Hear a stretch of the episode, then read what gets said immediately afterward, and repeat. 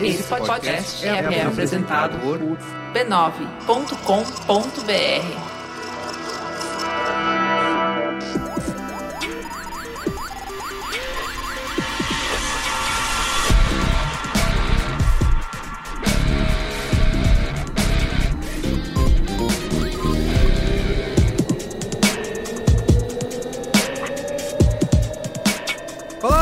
Carlos Merigo, esse é o Braincast número 307.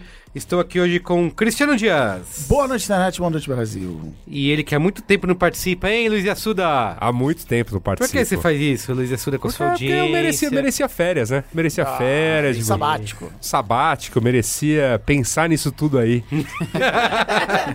Entendi. Temos um convidado aqui super especial, Carlos Juliano Barros, meu xará. E aí, Carlos, fala aí, quem é você na... Como diria o Mamilos? Isso. Quem é você na fila do pão? Eu sou um- apenas um jornalista na fila do pão.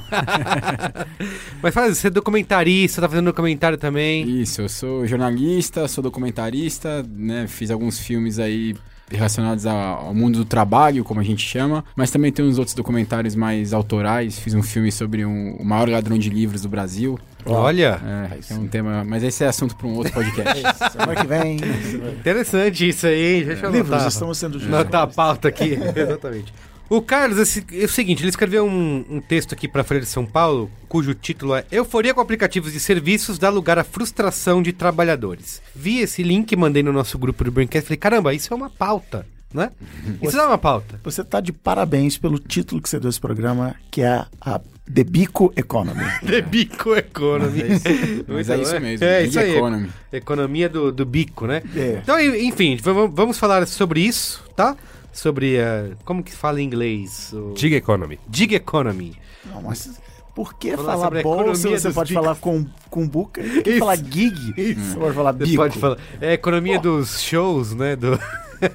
gente que ganha dinheiro fazendo Gig, show. é, não. É É gig, desculpe, eu, eu The que pronunciei errado. Economy. The Bico, the Bico Economy. Bico Economy. Bico Economy. Cuidado para não mencionar marcas aí à toa, né? Então é isso. Vamos falar aí da euforia ao pessimismo, né? É isso. Todo É, uma- é que é, o- é o mundo hoje em dia. né? É o mundo.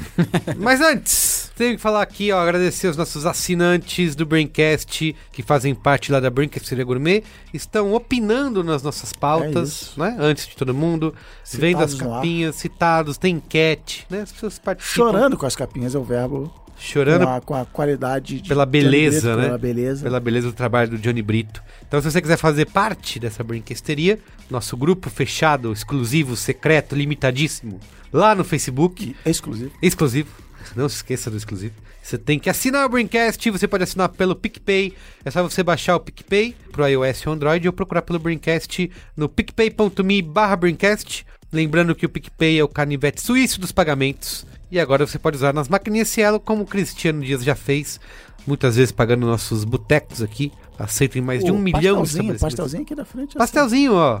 Pastelzinho aqui do prédio. Cristiano agora que é toda quarta só gravar de quarta-feira Eu gostaria de mudar aí. comprar, comprar O pastelzinho. cardiologista prefere que seja.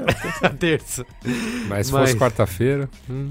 Caldinho de cana eu já, já tive que abrir mão. Aquele, é teve um dia que eu vim gravar e não gravei, né? Pra variar. Foi uns dois dias que eu fiz Isso, isso. é verdade. Mas um dia era quarta-feira. A gente se acabou naquele pastel. Uma chuva em São Paulo. Nossa, bicho. Fiz Caio, foi um live. dilúvio. Um dilúvio. Fiz até uma live. E lá. E assim, Cristiano Dias pagando, pagando cara. os pastel tudo no PicPay. E- Exatamente. Ainda, se duvidar, levei um cashback ali na hora, na cara. É isso aí, porque você assinando o Braincast pelo PicPay, você pode ganhar até 10 reais de cashback na hora, tá? Se o Então, Luiz Egino tivesse aqui, ele estaria cantando Red música Hot do Red. Cashback. É.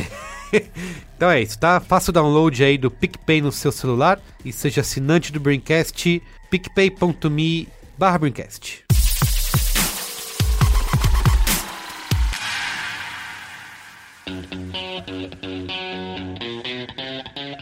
A gente gravou, o Yasuda participou, Opa. inclusive, o Alexandre Marão também estava presente. Foi no dia 25 de novembro de 2014 que foi publicado um Nossa. Braincast. Caramba!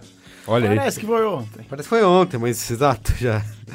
É, foi em 2014 e nós lançamos o Braincast 136. Nossa. Esse é o 307. Nossa. ideia.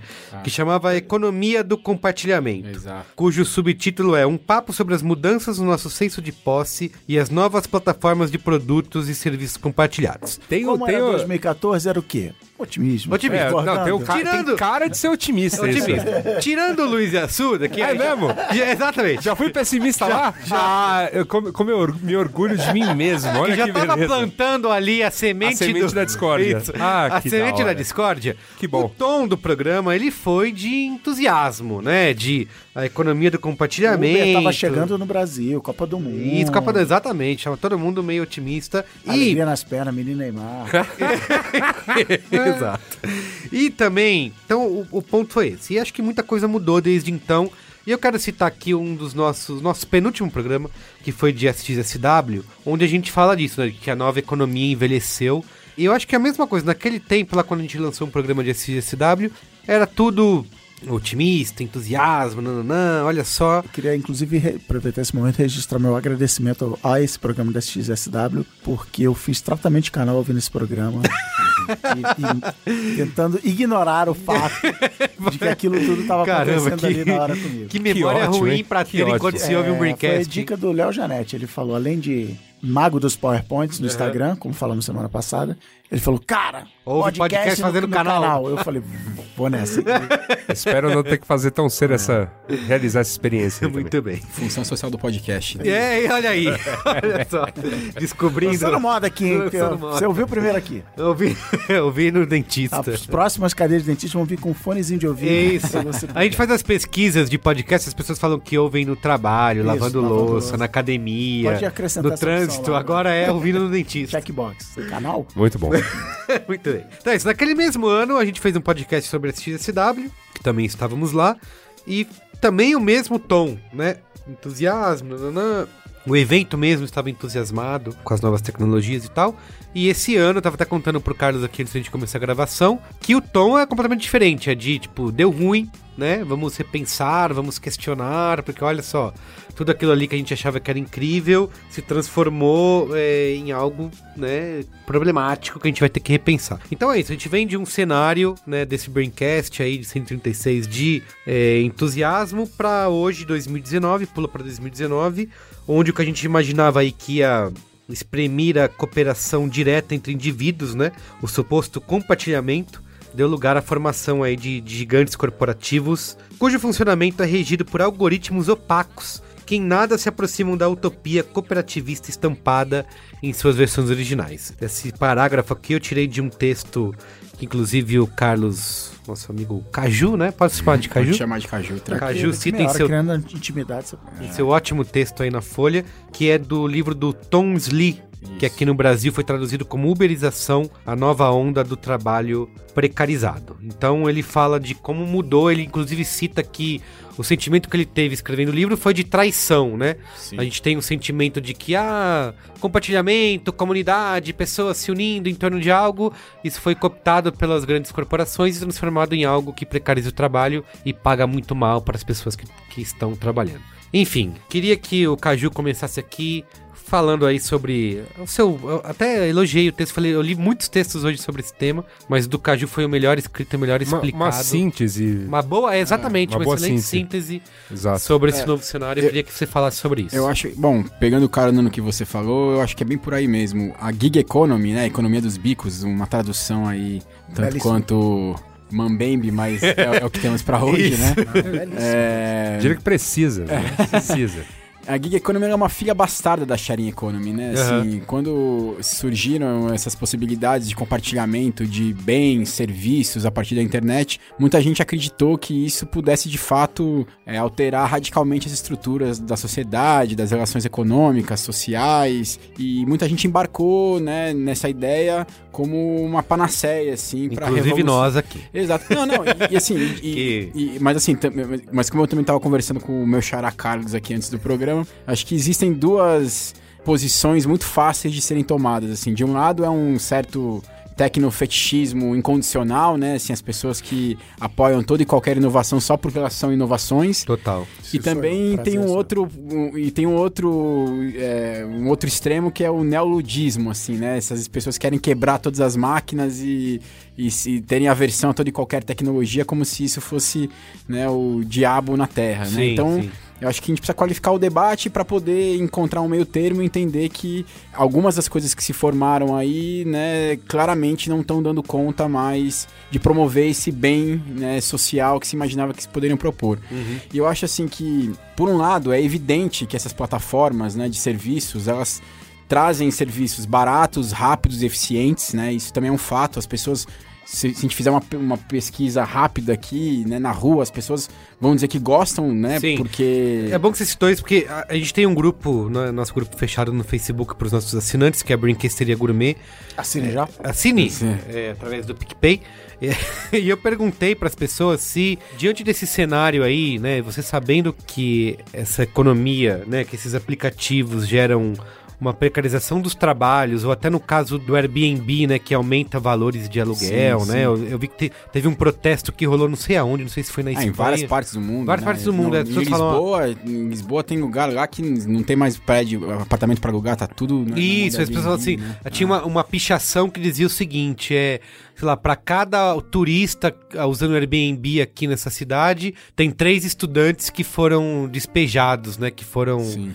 Que não podem, que não puderam participar. Então, eu perguntei, você considerando a precarização do trabalho causada por essas empresas plataforma como Uber, Rappi, Log, além da especulação causada pelo Airbnb, você deixaria de utilizar esses aplicativos? É, a maioria das pessoas respondeu que não. A maioria disse que tanto faz, porque não tem mais volta, né? Mesmo que elas Sim. Ah, essa é a minha resposta. né, não deixem de usar, não tem mais volta, mas é, não ficou disparado na frente do sim, né, de pessoas que deixariam, acho que só uma pessoa respondeu, duas pessoas responderam que sim, deixariam de usar os aplicativos, a maioria respondeu que não, então acho que é isso, né? Não, é, acho que, que me, parece de fato um caminho sem volta, assim, né? É quase impossível imaginar que, que a gente consiga reverter, né, de modo. Até porque isso de fato não faz sentido, a gente, a gente estaria na contramão da história. A questão, talvez, né, a palavra seja.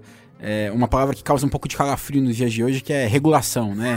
É, re- regulamentação, assim. Então, não só pela ótica dos trabalhadores, mas dos próprios empreendedores também, né? Imagine você, por exemplo, que é dono, sei lá, de uma empresa que presta serviços de limpeza, né? E aí, de repente, chega um aplicativo que supostamente apenas faz a intermediação entre faxineiras Isso. e. a gente tem um clientes. famoso aqui no Brasil que é parafuso, É, né? Então, então Inclusive, acho que fica aqui perto do... Exato. Então, assim, é uma situação complicada, porque como que esse, esse empresário que tem uma. um, né, que até pouco tempo atrás tinha uma empresa que registrava seus funcionários, pagava né, todos os direitos trabalhistas, vai conseguir, por exemplo, competir em pé de igualdade com né, uma plataforma que supostamente só faz a intermediação, Intermediação, entre. E aí, assim, né, é, muita gente vai dizer, não, mas não existe um vínculo empregatício aí, porque é, os trabalhadores eles têm a oportunidade de dizer se querem ou não, de pegar ou não né, o, o, o trabalho. Enfim, é- essa é uma polêmica bastante longa, né? Tem É, a gente. resposta pra isso não é nenhuma resposta já existente. É. Não é assinar carteira de Exato, trabalho, não é exato. salário mínimo. Assim, eu não sei o que é, só estaria ganhando milhões fundando uma, uma startup dessa. Assim, não é tentar aplicar por causa disso. Tipo assim, ah, o Uber tem que garantir um mínimo. Ah, então tá, então eu vou me cadastrar no Uber, vou fazer uma viagem por mês e eu garanto. Não, não é. Mas, por outro lado, os caras estão ganhando cada vez menos e não tem direito a nada, não tem plano de saúde, não Exatamente. tem É uma, é uma transferência de risco total. É, né? é É. isso. Eu acho que o caso mais emblemático, né, da Gig Economy no Brasil certamente é o caso dos entregadores, né? Hoje em dia, Ah, sim. qualquer coisa que tenha roda, as pessoas estão usando pra fazer entrega. Inclusive, Patins, patinete. Ô, Caju, teve uma coisa que né? muito lembrou a gente de fazer essa pauta hoje, Uma foto uma foto maravilhosa. que viralizou no Ah, Twitter. Do Piero, do Piero Locatelli. É, Exato. Isso. Também Que é é- cana, também é cana. É, também Ah, é? Olha só.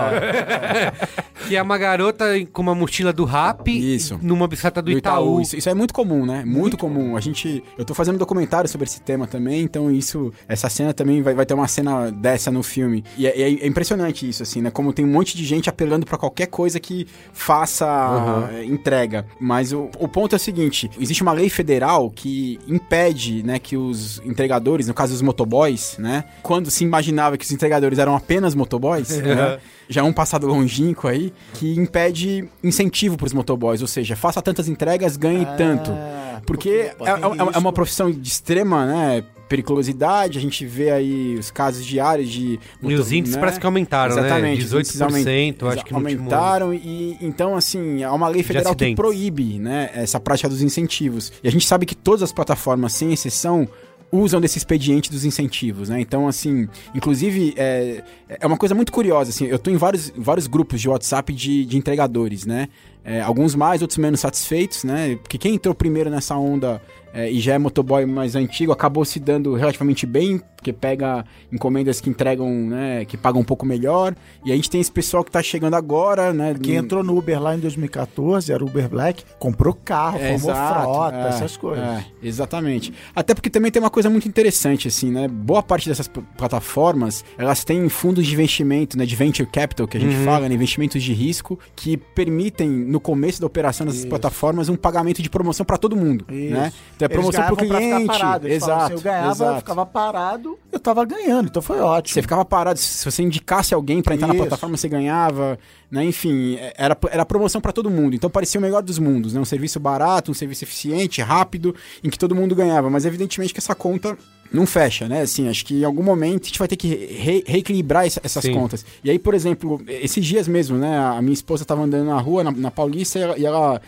na rua um protesto de entregadores, e ela me filmou, assim, e era um, era um pessoal dizendo assim, sem promoção não tem trabalho, né? Então o que, que eles queriam dizer? Que sem esses incentivos, né? Olha, faça tantas entregas e ganhe 60 reais, faça tantas entregas Sim. e ganhe... Não vale a pena pra eles, Eu né, lembro que ficarem na rua, nessa né? viagem que eu falei que eu fiz aí agora, inclusive no SXW, a gente tava usando o Lyft lá. O motor, o último carro que eu peguei pra ir pro aeroporto, ele atendeu o telefone no meio da corrida, até pediu desculpas depois falou, falou que era a família dele, falou coisas de família. E eu vi ele falando assim, ah, que é, é Street Road Cred, alguma coisa assim, que era que o aplicativo dando incentivo pra ele fazer mais uma corrida, que ele ganharia um, cre- um bônus através disso. Ele falou, porque ele tava justificando pra namorada pra mãe, sei lá com quem que ele tá falando no telefone, dizendo assim, ó, eu só peguei mais essa corrida porque se eu não fizer, eu não vou conseguir o crédito aí, o bônus. É, essa tenho." prática tem um nome pomposo aí, né, na, na literatura sociológica do trabalho que se chama gamificação, né? Uhum. Essa ideia de transformar o trabalho num, num jogo. Isso, né? tem a gratificação instantânea, né, Exato, de tudo. Então, essa gamificação ela existe desde sempre, né? Desde a época do funcionário do mês lá no, no McDonald's, aí que a gente via. Mas é evidentemente que essas tecnologias, né, de- dessas plataformas possibilita um incremento né, na estratégia da gamificação Ah, que é impressionante, né? Pau- Pauta nessa coisa de, ó, você vai pelo mérito, né? A tal da Exato. meritocracia aí. Exato, ganha, exato. ganha asas aí. Cara, tava até con- conversando com o Caju aqui também, antes da gente começar, que na esquina aqui do prédio, cara, se você passar de manhã ou logo depois do almoço, você vê um enxame de motoqueiros parados em cima do celular, assim, cada um no seu celular. Eu fico meio impressionado em andar de Impressionado. metrôs eu- também. A primeira vez que eu vi, eu fiquei pensando... Sesc, Sesc da Avenida Paulista é um, É isso um também? grande É. encontro A primeira vez que É, eu vi, é. de patinete. Verdade. eu não patinete. entendi. Eu fiquei olhando e falei, o que, que será que é isso? E tem será um que... patinete do iFood agora. Eu falei, que patinete branco é esse? Eu cheguei perto no patinete do iFood, não sei Já- como é que é o esquema. Já tinha o da RAP, né? Que é o verdinho lá, tem um É, mas aí eu, pessoa física, O posso Gin? usar. Esse do, esse do iFood é pros entregadores. Eles têm Ah. algum esquema que o Ah, entregador. não pros sei como é que é, nosso documentarista aqui. Que me conte É, como porque no- nos Estados Unidos o Uber já tem um dele que eu esqueci o nome, que eu até a gente publicou sobre isso. Era, era patinete pra tudo quanto é lado, mas eu sei que essas as maiores empresas, o Lyft, o Uber já, já tem a sua própria. E o Lyft, você falou agora, era. Todo mundo dizia, não, é, não é Mac nem o Uber, trata bem os motoristas. Os caras já estão protestando lá fora, estão reclamando, tal, que vai fazer a IPO É esse que o que acontece? Por que, que a Lyft foi considerada boazinha antes do Uber? Porque foi a, dessas de transporte de carro, né? De carona. é, acho que foi a primeira Carona, vamos- que. É isso que a gente chamava de carona, né? Lembra isso? É, ele chamou, eu nunca chamei. É, é, que foi a primeira empresa, inclusive eu descobri isso numa viagem, que tinha gorjeta. Né? Ah, Tip. O Uber é. não tem, não tinha isso. Não sei Ah, hoje agora como... tem, agora. Agora tem. Então o Lyft já tinha isso desde o início. Porque, e na verdade isso é Não uma... tran- que eu dê gorjeta. mas Não, isso é uma transferência de responsabilidade, né? Porque você tá pagando super barata a corrida, as pessoas estão reclamando que estão ganhando pouco, que o- a, a grana que é paga não é suficiente. Então eles transferem pro usuário a Isso. responsabilidade de, de dar uma ganhou, grana a o mais. Foi cuzão de... Exatamente. Então o Lyft, é por isso que acho que o Lyft era reconhecido como bonzinho antes de tudo aí por causa do. É que, é que o Uber, pra mim, voltando, que a gente não falando do Lyft, mas falando do Uber em geral, do Lyft, do mercado, você falou de ah, regulação e tal, é um exemplo de que também não é isso que resolve, porque o mercado de aplicativos de carona, que você acabou de falar, que eu acho o nome bem Sim. ridículo, eles vieram atacar os taxistas, Sim. que é ultra regulado, tem licença, tem isso, tem Isso. código de conduta, aquilo que lá, e todo mundo odiava o serviço. Sim. Então ele veio assim, choque de liberarismo, de É. libera- Libera- liberalismo, Liberarei dos. choque laranja. Eu, brin- eu brinco que a passagem do taxista pro Uber foi a passagem do feudalismo pro capitalismo selvagem. É assim, né? isso, é isso, foi direto, é, sem escalas. Mas é, mas é meio engraçado, porque assim, o próprio táxi é uma solução à, à existência de um serviço desenfreado, que foi muito incentivado principalmente pós Grande Depressão, para que motoristas avulsos comprassem carros financiados na Ford para justamente prestar esse serviço. E tinha tanta gente fazendo isso que um dado momento a galera começou a passar fome fazendo isso. Fala, tem Aí que- falaram, que- opa, medalhão. vamos regulamentar, vai- vamos criar um serviço aqui, é táxi, etc, etc. Eu queria dar um dado aqui. Então talvez, talvez sei lá, continuar. talvez essas crises sejam cíclicas, não Sim, tem... tô- certamente. Eu sei que é um dado nova-iorquino, mas eu acho que serve quando a gente fala que as pessoas não estão ganhando o suficiente, não sei se no Brasil a gente tem esse tipo de números, eu não, não encontrei, mas é, tem um estudo que diz que em Nova York, por exemplo, 20% dos motoristas de aplicativos como Uber recebem menos de 30 mil dólares é, por ano, né? O que daria 112 mil, quase 113 mil reais, né? Por ano. Que é pro, principalmente cidades como Nova York e tal, é, é baixo. É baixo, exatamente. Que é isso que a pesquisa diz, que o salário aceitável para você sobreviver na cidade de Nova York, né, a estimativa deles, seria de ao menos 46 mil dólares anuais, 172 mil reais. Então, se você fizer uma comparação com São Paulo, que é considerada aí a cidade que é a maior usuária de Uber no mundo, né, de todas as cidades que o Uber está presente, 65 cidades, né, que o Uber está presente, São Paulo é a que mais usa o aplicativo, então dá para você ter uma ideia de quanto que a pessoa precisa trabalhar, e aí você ah, é, começa a acontecer anomalias, como é a que, gente já é que o viu. Brasil, até pelo dólar e tal, a renda do Uber do Brasil não é o maior país, mas em número de viagens e tal, o, o- o- se não é o maior país do Uber, é top 3. Top 3. É, é aí que gera alguns tipos de anomalia, como que a gente já viu, né? Vários relatos de, inclusive não só no Brasil, mas nos Estados Unidos, né? Bastante isso acontecendo de processos, né? De motoristas morando dentro do Sim, carro, sim, né? é De pessoas que estão trabalhando 16 horas por dia para conseguir pagar as contas. né? A- Atire a primeira pedra quem nunca foi- pegou um Uber que tava Claramente Virado, à claramente noite. varado à noite, É. ou, ou quem nunca viu um, um motoboy, um entregador, né, desrespeitando as leis de trânsito, assim, né? Isso Uhum. aí é faz parte também da, da, da dinâmica de funcionamento dessas plataformas. É uma, uma intensificação do trabalho muito forte. É né? que quando a gente falou lá em 2014, né, eu nem estava no programa, eu não ouvi o programa, mas acredito que você falou um termo que eu usava na época para descrever isso é democratização do trabalho, que é muito eliminou o patrão, eliminou o dono da empresa de faxina. Isso. O discurso entusiasmado, se você procurar por gig É. economy, a maior parte do que vem é Cara. discurso entusiasmado, dizendo É. isso, né? Que ah, cut, cut the middleman. Isso, Essa- democratização, O lance que do cut the vendem- middleman eu ouço, cara, eu ouço, eu já ouvi em criptomoeda, já ouvi em, em gig economy, já ouvi, cara, você ouve o tempo todo, ah não, a gente vai cortar o, o middleman. né? Aí o que acontece com o middleman? O cara é o capitalismo, ele vai lá e... É, então, só que o Uber ele vira um, um gigante middleman. Exato. eu acho que resume o, o mundo que a gente está vivendo hoje. Ele é um capitalismo tão forte, forte, forte, que eu, eu acabei de, de falar contra a regulamentação. Vão, vão me dar uma carteirinha do. Vão caçar minha carteira do Partido Comunista. Mas agora ganharei ela de volta. Que assim, ele é um capitalismo tão, tão, tão, tão grande que ele elimina a livre concorrência por definição. Porque você só pode ter o Uber é 99, o Lyft, três, no máximo quatro aplicativos. E aí você centraliza. Eu tive um choque liberal outro dia, um choque de realidade liberal outro dia, que eu tava em casa sozinho. Você entrou numa reunião do Partido Novo? É, a família tinha viajado pro Rio. Eu falei assim: ah, quer saber? Vou pedir esse sushizinho de um real que tanto me enche um saco aqui. Cara, o que, que eu fiz? A- Abri, acho Não, que foi é, Uber isso, é- Eats. isso está é, exagerando ou era realmente um real? Não, é, é uma, cada peça de sushi Ah, é um real. nova moda Ah. da culinária paulistana. Ah, é? É, não Ah, sabia? não sabia, não. Cada sushizinho é, é um real.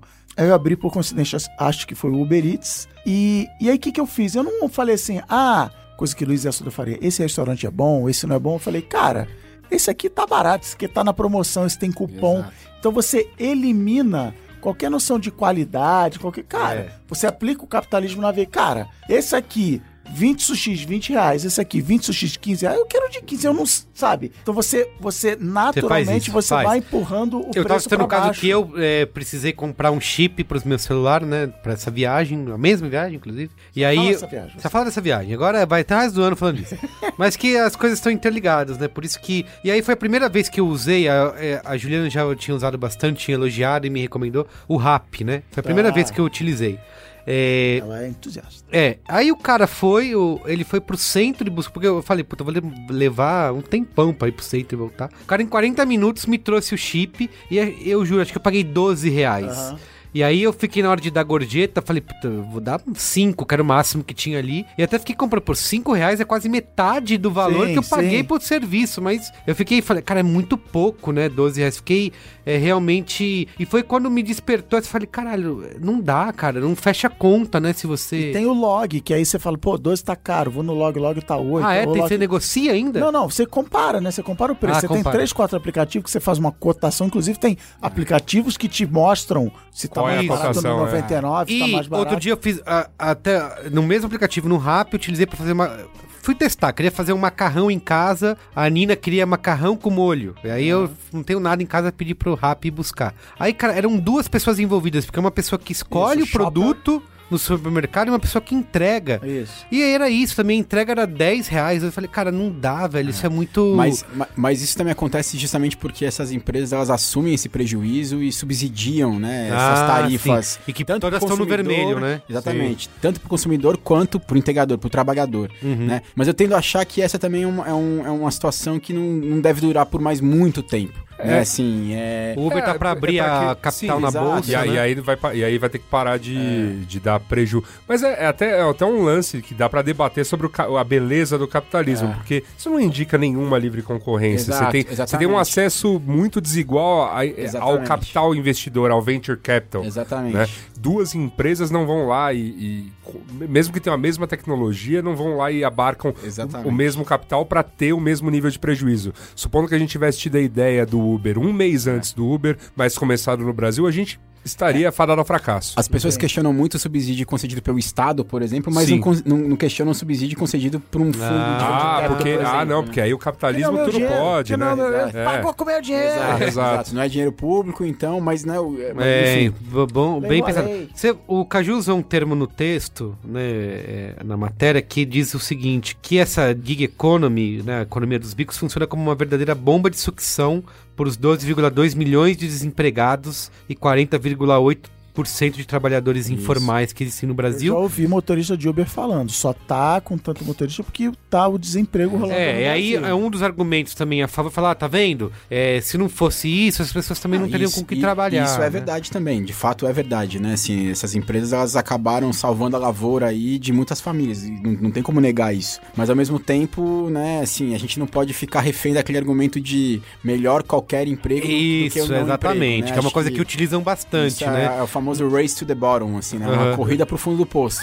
Então, assim, uma vez eu falei assim no, no Twitter, aquela rede que vocês defendem, eu falei assim, ah, sabe quando tinha livre mercado, quando o governo não se metia no, no regulamentava, tinha um negócio chamado trabalho infantil. É, Aí teve um cara que, que, teve a coragem de falar assim, ah, mas as escolas na época era uma porcaria, era melhor essa criança estar trabalhando do Nossa, que tá... caralho. Aí é o race to the bottom, assim, ah, cara... Cara, É, história, sério que você ouviu É, isso? tem que passar por isso. né? Puta que pariu. É, mas, mas acontece, cara. Tinha gente no século XIX que ia defender isso em relação à escravidão, entendeu? claro. Qualquer coisa, assim, é, é muito complicado. Eu acho que. Contanto que não seja seu filho, né? É, exato, exato. É, Mas eu acho que exatamente. a discussão é válida, claro. Pô, é muito bom que, diante da crise que né, se instalou no mundo desde 2008, e vamos combinar que né, tudo que acontece em decorrência dela aí no mundo, exista uma alternativa para que as pessoas trabalhem, mas é muito cruel o que está acontecendo rela- e o que vai acontecer, né? Porque, É, é que pra mim, o que resume a dor de tudo isso é a expressão que o Caju falou, que é de transferir a responsabilidade, tirar a responsabilidade dos ombros do empresário Exato. e jogar no meu ombro. E pra mim, a maior gig economy, hoje eu tô bem, mais cagada que tem no mundo que ninguém fala, que o Caju não fala, a imprensa não fala, que tem um nome lindo, chama Creators. Uhum. Eu agora tenho trabalhado cada vez mais com creators e tal. Eu fui semana retrasada no, no Creators Boost lá do UPix, o Yasuda já participou. Verdade.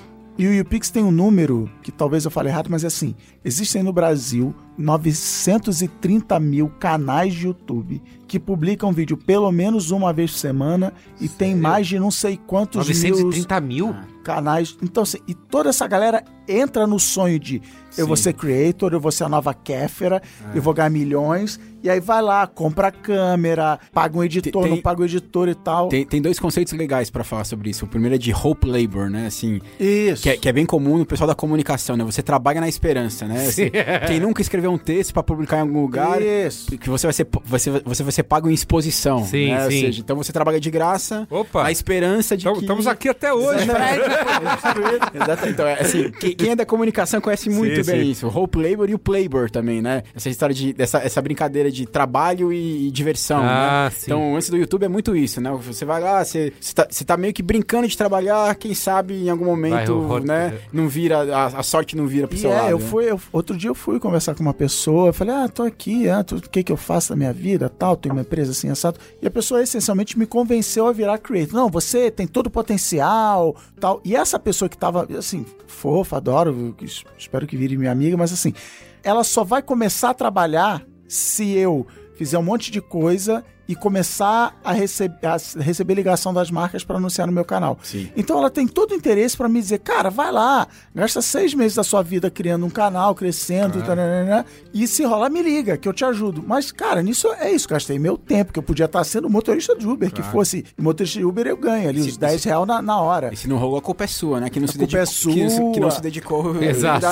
E assim, outro dia um cara me mandou uma DM no Twitter. Ah, eu ganho pouco, eu consigo ver um pouco, eu tô vendo que você tá fazendo teu podcast aí. Queria falar disso. Quantas pessoas de cada 100 ganham dinheiro sendo criador? Eu falei assim, o número não é 100, brother. Você tá fazendo número, com, sabe, comple- aí tá o número do YouPix. É X, 10, 100, mil e 930 mil que vivem, que pagam suas contas em cima de conteúdo. E a galera fica, não, vai lá, investe, você é diferente, você Isso, pode é, e é. tal. E aí você falou, se não der certo, a culpa foi sua. A culpa não foi do YouTube, não foi do Uber, não foi da. Não, e, o- e o grande lance, assim, a gente tá caindo na mão de plataformas gigantescas, globais, que estão no mundo inteiro e que, assim, elas têm uma relutância total em abrir o seu modelo de negócios e todo e qualquer dado, assim. né? Então, você não sabe, assim, a- a- as empresas sabem tudo sobre o passageiro, sabem tudo sobre os, né, os seus trabalhadores, seus, seus prestadores de serviço, entre aspas, mas ninguém sabe nada sobre elas, assim, né? Isso. Então, é, é é uma assimetria de acesso às informações que é muito perigosa, assim, né? Então, eu acho que é nesse caminho que, que a- as regulações deveriam caminhar, A assim, própria né? taxa do Uber, eu, eu, eu- eu sou Ah, o mala aqui que fica conversando com o motorista de Uber.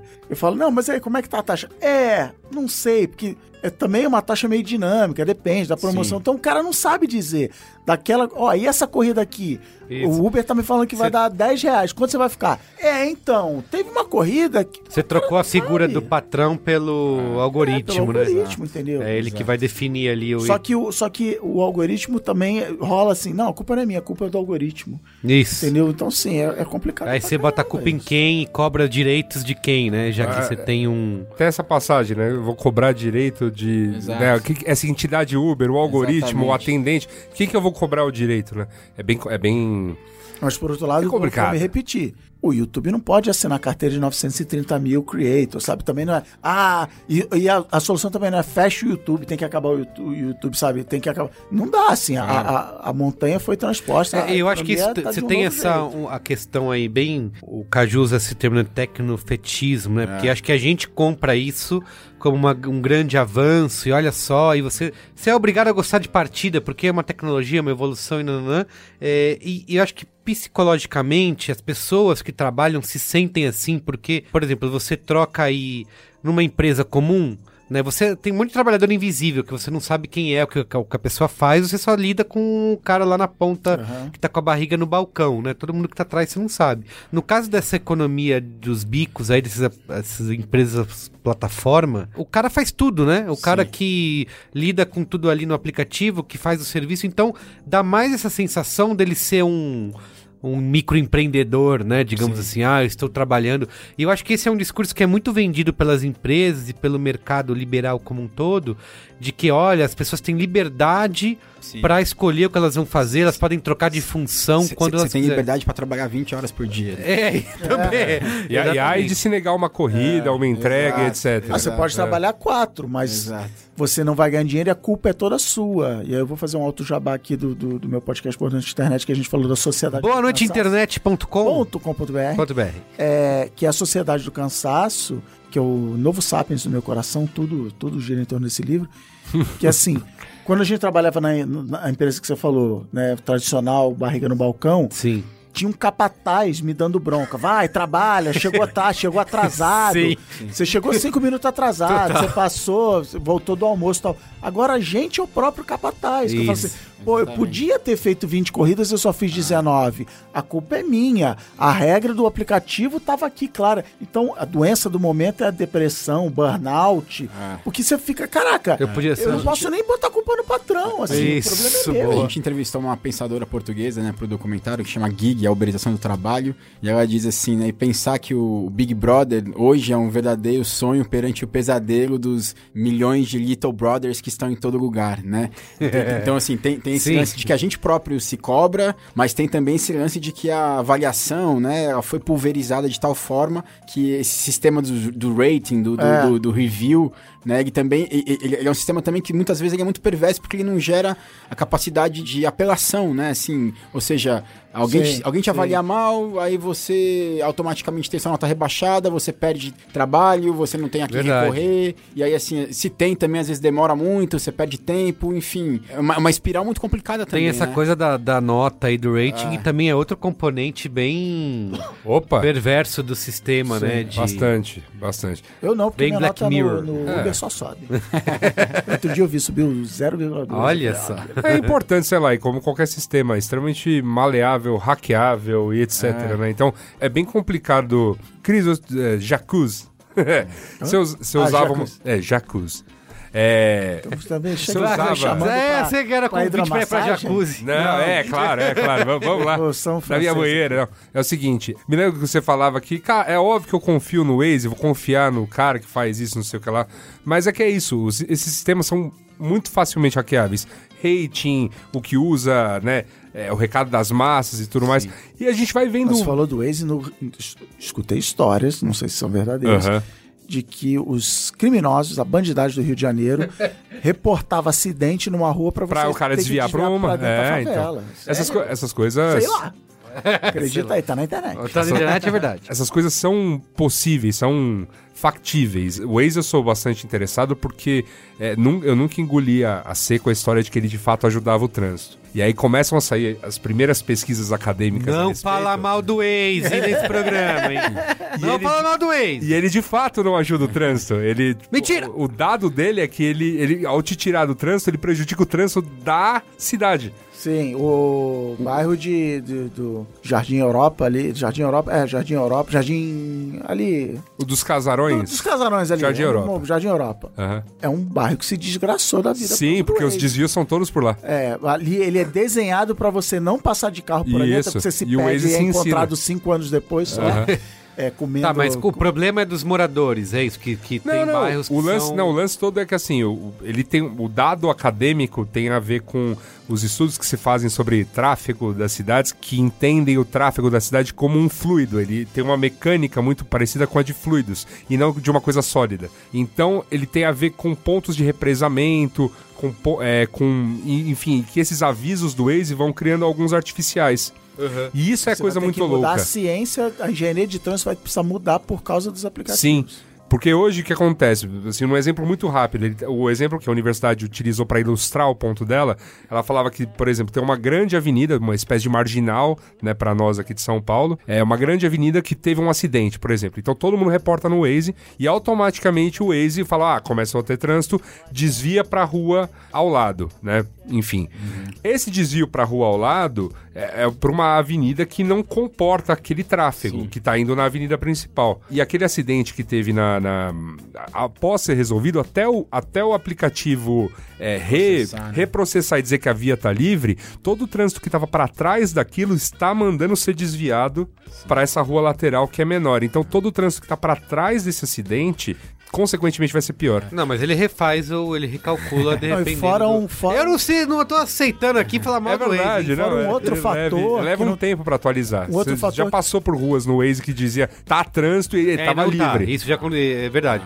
E aí, quando também já aconteceu, inclusive, recentemente. contrário.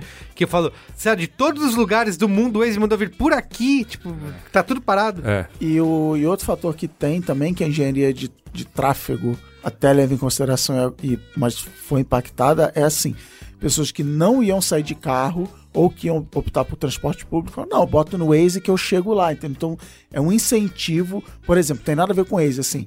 Ah, será que seria uma boa ideia existir um, um aplicativo para te dizer onde tem vaga para você estacionar na rua? Aham. Só que esse aplicativo não existe porque isso vai incentivar as pessoas a sair. Porque um dos motivos de eu não sair de carro é, porra, Não tem tem onde parar, né? vaga, não tem onde Isso. parar, não sei o quê. Se você facilita isso, você piora o trânsito, porque as pessoas saem mais Mas sabe de o que veio pra resolver isso? Os aplicativos de... De carona, olha aí. De carona, Olha aí. de patinete e de bicicleta. Olha, aí. só. E de entrega Agora rápida, todo mundo... no supermercado. E tem, e tem uma outra coisa também que eu acho interessante, assim, voltando pro tema rapidinho. Isso, da- boa. da- Obrigado. Voltando obrigado, pro tema. Voltando pro tema. Da Não conhece, não Economy, conhece o programa.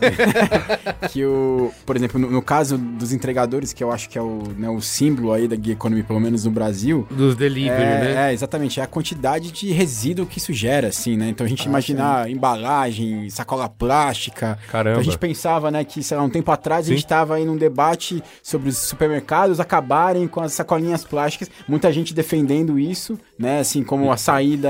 E agora são né? três embalagens Você tem embalagem dentro É. da embalagem. Então, assim, Lacre. você, você não vai no supermercado, você leva a sua eco bag no supermercado, mas, né, e, e evita de usar sacolinha plástica, mas pede o, Não, e outra né, o- coisa- a, a comida ali pelo, pelo aplicativo Cara, que vem com Acaba de- com o supermercado né, de local, porque o, o supermercado ele começa a entender que é melhor ele ter, por exemplo, um, um grande ponto de logística na marginal, Um em vez centro de de ter distribuição. cinco mais perto das pessoas. Não, e, o- e é o comércio local de verdade, aquele que o cara não tem dinheiro pra ter cinco mercados, o cara tem um mercado É. ali naquela esquina e, e esse lugar vai matando. O que acarreta em aquele, putz, aí, aí é papo pra irmos também, porque não é só uma questão de economia, é uma questão do, de urbanismo, do lugar que a gente Total. mora, É, sabe? É, são coisas bem É, complexas. o Olga Mendonça, nosso amigo, citou um caso. Ele, ele queria levantar um aspecto gentrificador e classista, né, dessa Opa. economia. Que é, por exemplo, o Uber é, efusivamente divulgando agora que vai ter até a favela do Heliópolis, transformando algo que deveria ser motivo de vergonha como algo positivo,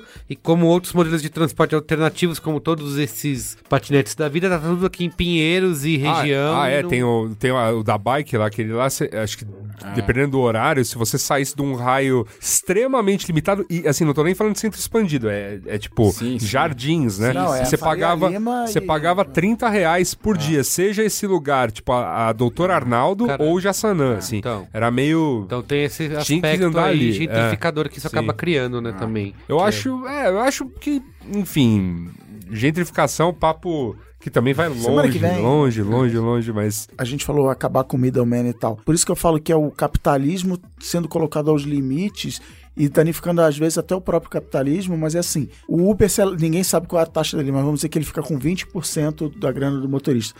Ele podia, talvez, no modelo de negócio dele, ficar só com 10, mas ele não precisa. Ele, assim, ele tem uma quantidade suficiente de motoristas que aceita Trabalhar, sim. trabalhar por esse percentual É. que a gente está considerando alto. Então, assim, você não, dentro das regras genéticas do, do capitalismo, você não precisa se preocupar com as pessoas, você não precisa dar plano de saúde, você não precisa garantir um mínimo, você não precisa nada. Assim, enquanto existirem pessoas dispostas a aceitar aquilo, a gente acredita que é suficiente, que o mercado se autorregula. E a, não vou dizer que estava tudo maravilhoso em 2014, mas assim, quando era uma coisa mais descentralizada, beleza, tava bem mal funcionando e a galera questionando. Agora, cara, tá aí, escancarou isso e tá dando todos esses problemas É, que a gente, a gente tá tem. Eu queria, pra gente só não ficar falando da. Mal do capitalismo. Mal. Tem algumas propostas de Ah, como corrigir isso. Aí não. Oba! É. Assim, tem algumas startups aí até de patinetes, né, scooters, é, que estão trocando aí esses trabalhadores por trabalhadores reais, né, reais, digamos assim, contratados, né, porque em vez de... a- o, Ah, tipo, funcionário, funcionário. É, a manutenção do- dos patinetes Ah, também sim, é feita sim. da mesma forma, né? O cara que fica lá trocando patinete, levando, tem um sistema que funciona dessa maneira. E tem empresas que estão realmente contratando as pessoas como se fossem funcionários. Maneira mais básica, mas é, isso tem acontecido. E aí tem um outro esquema que é- o próprio Uber assinou esse manifesto no começo de 2018, o CEO do Uber assinou, que é uma proposta que está rolando nos Estados Unidos dos benefícios Peraí, posso por... falar mal rapidinho, que eu lembrei de uma coisa? Pode. coisa questão de imposto. Fala mal, fala mal. Questão de imposto. Eu consumo muito no iFood, tenho até amigos que são, tem amigos que trabalham lá, adoro. Mas o iFood, se você reparar no seu cartão de crédito, ele fica em Barueri.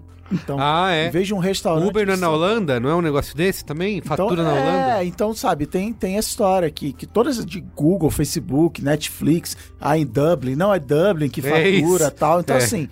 não paga imposto no- no a país. cidade de São Paulo não tá recebendo o imposto que ele receberia do restaurante. Sei lá como é que o restaurante paga isso, paga pro nota sobre nota, mas assim, tem isso. De repente eu vou abrir um na Zona Franca de Manaus o meu aplicativo e vou. Então tem. Mas Ó, fale bem, apresente soluções. Então, assim, ó, pra gente pra parte de soluções, né, do problema, tem a, nos Estados Unidos rola a discussão dos benefícios portáteis, né, que pro- o próprio CEO do Uber assinou um manifesto a favor em- no começo de 2018. Um benefício portátil. É, pouco fez, mas ele. Que é o seguinte: é você ter um, eh, sistemas, né? Usar a própria tecnologia, outros métodos de dar direitos para esses trabalhadores, né? Então, vou citar um exemplo aqui do Alia, que é um app barra serviço de benefícios portáteis para trabalhadores domésticos, que foi criada pela NDWA, que é a Aliança Nacional dos Trabalhadores Domésticos dos Estados Unidos, que oferece folga remunerada, seguro de vida e seguro de acidentes para esses trabalhadores. É assim, você que vai contratar um serviço de limpeza, você paga 5 dólares a mais por cada limpeza que você faz, que vai para uma espécie de fundo coletivo, né? Então o, o trabalhador tem acesso a esse aplicativo e toda vez que ele precisar de uma folga remunerada, por exemplo, ele pode solicitar Legal. ali através do próprio app, é um valor de 120 dólares por folga, que é um é, isso por enquanto só funciona para trabalhadores domésticos, chama Alia, o nome do Bom, serviço. porque o problema era assim, ter sindicato. Agora que existe um sindicato que você pode contratar pelo aplicativo, Isso, agora tudo bem. resolveu.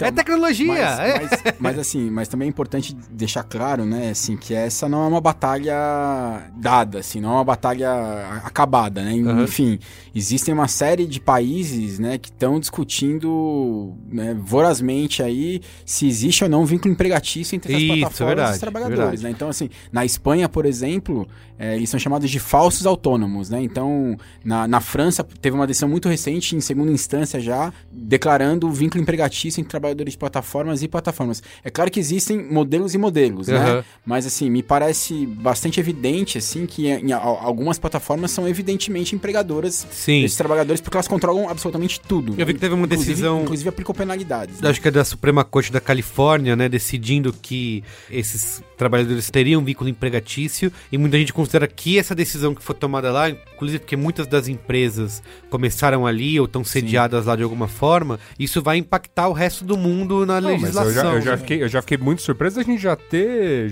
algum tipo de jurisprudência aqui, Sim. né? De já ter empresas multadas, Multadas, aqui exato. por, por isso. Aí, se a gente Acho que conseguir aqui no fazer Brasil, pra... tipo, acho que a própria Rap, né, foi Acho que foi a Também. Lo, é, a Log é, também responderam Sim, a processos, não, e- né? na, na verdade, processos assim movidos por trabalhadores existem vários, né? Mas é, curiosamente boa parte da jurisprudência vem sendo favoráveis às empresas. As empresas, sim. Ultimamente, o Ministério Público do Trabalho, né, tem movido algumas ações contra essas empresas e é muito provável que isso chegue aí aos tribunais superiores em breve. E aí, esses tribunais superiores é que vão decidir isso. Enfim, a gente está vivendo um momento muito delicado, né? Então, o mercado de trabalho muito desestruturado. Acho pouco provável, assim, né? Fazendo aí uma análise política da situação que isso se reverta, né? Mas é, também é possível que alguma regulação seja pensada futuramente para tentar equilibrar aí essa relação, né? Muito bem. Vamos é a boa? Qual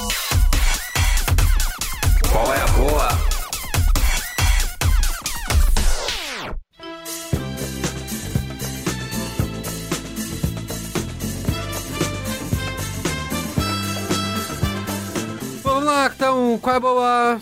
Quem tem.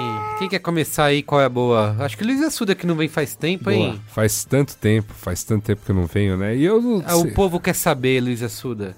Cara, sabe que eu andei fazendo essas minhas folgas aí todas? Eu. hum, Sabático, sabático. É um sabático, na verdade, eu peguei algumas coisas que eu, tipo, devia ter assistido na época, não assisti e tal, e, comecei a ver. E, e aqui eu destaco que eu deveria ter assistido na época, mas fui deixando acumular. Aí, aí assisti o que tinha disponível e agora tô aflito, esperando uma maldita, maldita hora que eu me dei, né, pra assistir uma série antes dela acabar.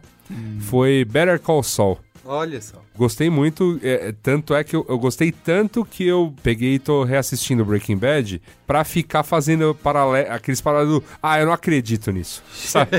Logo, Ah, vá. ah! Né? Logo na primeira temporada, umas, umas piadinhas, umas sutilezas que eu falei, ah, não. E rola tudo, é bem, é bem interessante. Eu tô fazendo isto, tô também fazendo, né, seguindo aqui minha guia né, prática do evitar o grande mal do capitalismo que tanto discutimos nesse programa, eu comecei a planejar de fato a minha vida com menos Google. Então, isso tá me tomando um bom tempo. Eu acho que é uma coisa vida que eu com deixo. menos Google é uma vida com mais DuckDuckGo, é isso? Não, uma- é uma vida. É uma vida. O que que eu tô. Ah, foi, foi Não, onde eu, onde é que eu estou mirando agora, tá? É, Eu tô mirando em Gmail, estou mirando em fotos e eu estou mirando. Ah, sair No desses- Drive, é. Tá. Então o que, que eu tô fazendo, na verdade? O Drive, ele, ele é, uma, é uma coisa muito prática. Por exemplo, nós aqui no Braincast, vocês bem sabem, ouvinte, a gente tem uma pauta e essa pauta ela é compartilhada Eu no Drive. leio, eu não leio. Que o Cris não lê, mas tudo bem. A pauta está lá. Então é, é sempre mais complicado. Mas o que eu tô tentando fazer é compartimentar usos. Então, assim, não deixar interferir certas coisas de trabalho com certas coisas pessoais. Então, ter, enfim, contas diferentes para tudo isso e que não necessariamente estejam associadas a um Gmail. Né? Então, uma coisa que eu fiz com sucesso, né, agora que eu voltei à, à vida 9 a 6, pegar o e-mail corporativo, abrir uma conta Google com ela para usar alguns serviços, mas o e-mail não é porque o e-mail foi, me me foi Isso. dado e ele é de outro serviço. Então, com a conta Google, eu tenho todo acesso ao Drive, eu tenho usado muito para fazer meus cálculos midiáticos lá, duas ferramentas fantásticas.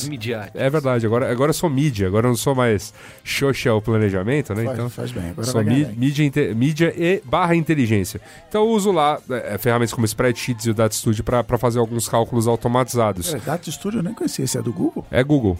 Data Studio, basicamente, ele, é- ele ainda é uma ferramenta rudimentar, mas ele pega dados, enfim, que você geralmente alimenta. Você pode alimentar via ferramentas automatizadas, tem algumas ferramentas com as quais ele se conecta, mas ele conversa muito bem com produtos Google. Então o que, que eu faço?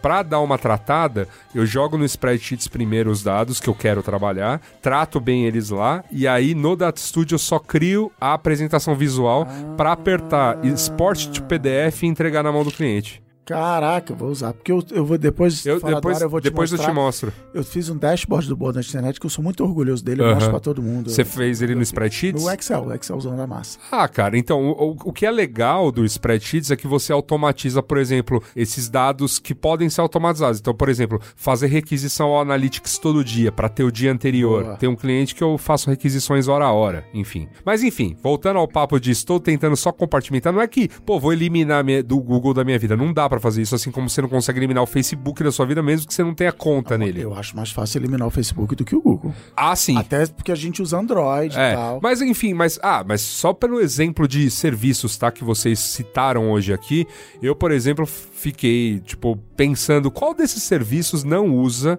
não usa a o, o, o Login. kit, é, o Facebook Kit pra fazer login.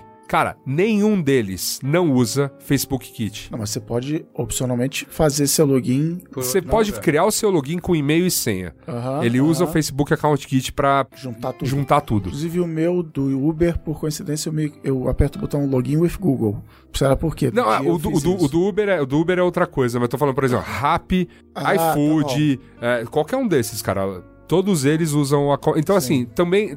Às vezes você fala, ah, não tenho mais conta, mas você não se livrou Assim. 100% deles. De qualquer maneira, de qualquer maneira, sim, eu acho que utopia é se livrar completamente. Eu também não quero ser nenhum ermitão, até porque tem muitos serviços de ambas as plataformas que eu ainda utilizo. Agora, enquanto mídia, compro mídia, né? Em toda, nas duas, e uso algumas, algumas ferramentas Google para fazer meu trabalho. O que não quer dizer que esta mesma conta que faz o meu trabalho tem que ser a minha conta pessoal, que tem que, ser, que tem que ser onde eu coloco as fotos do meu, do, E sabe, com os amigos, disso- com o namorado e tudo mais. Sabendo disso, o Google deixa você estar logado em mais de uma conta ao mesmo tempo. É, mas- sabendo que as pessoas fazem isso, É, mas aí ele faz esse, esse, essa, essa junção. Quando você indica pro Google, ó, Google, sou eu, aqui, aqui, aqui, pô, é, é- é é juntar A mais B mais C, beleza, obrigado.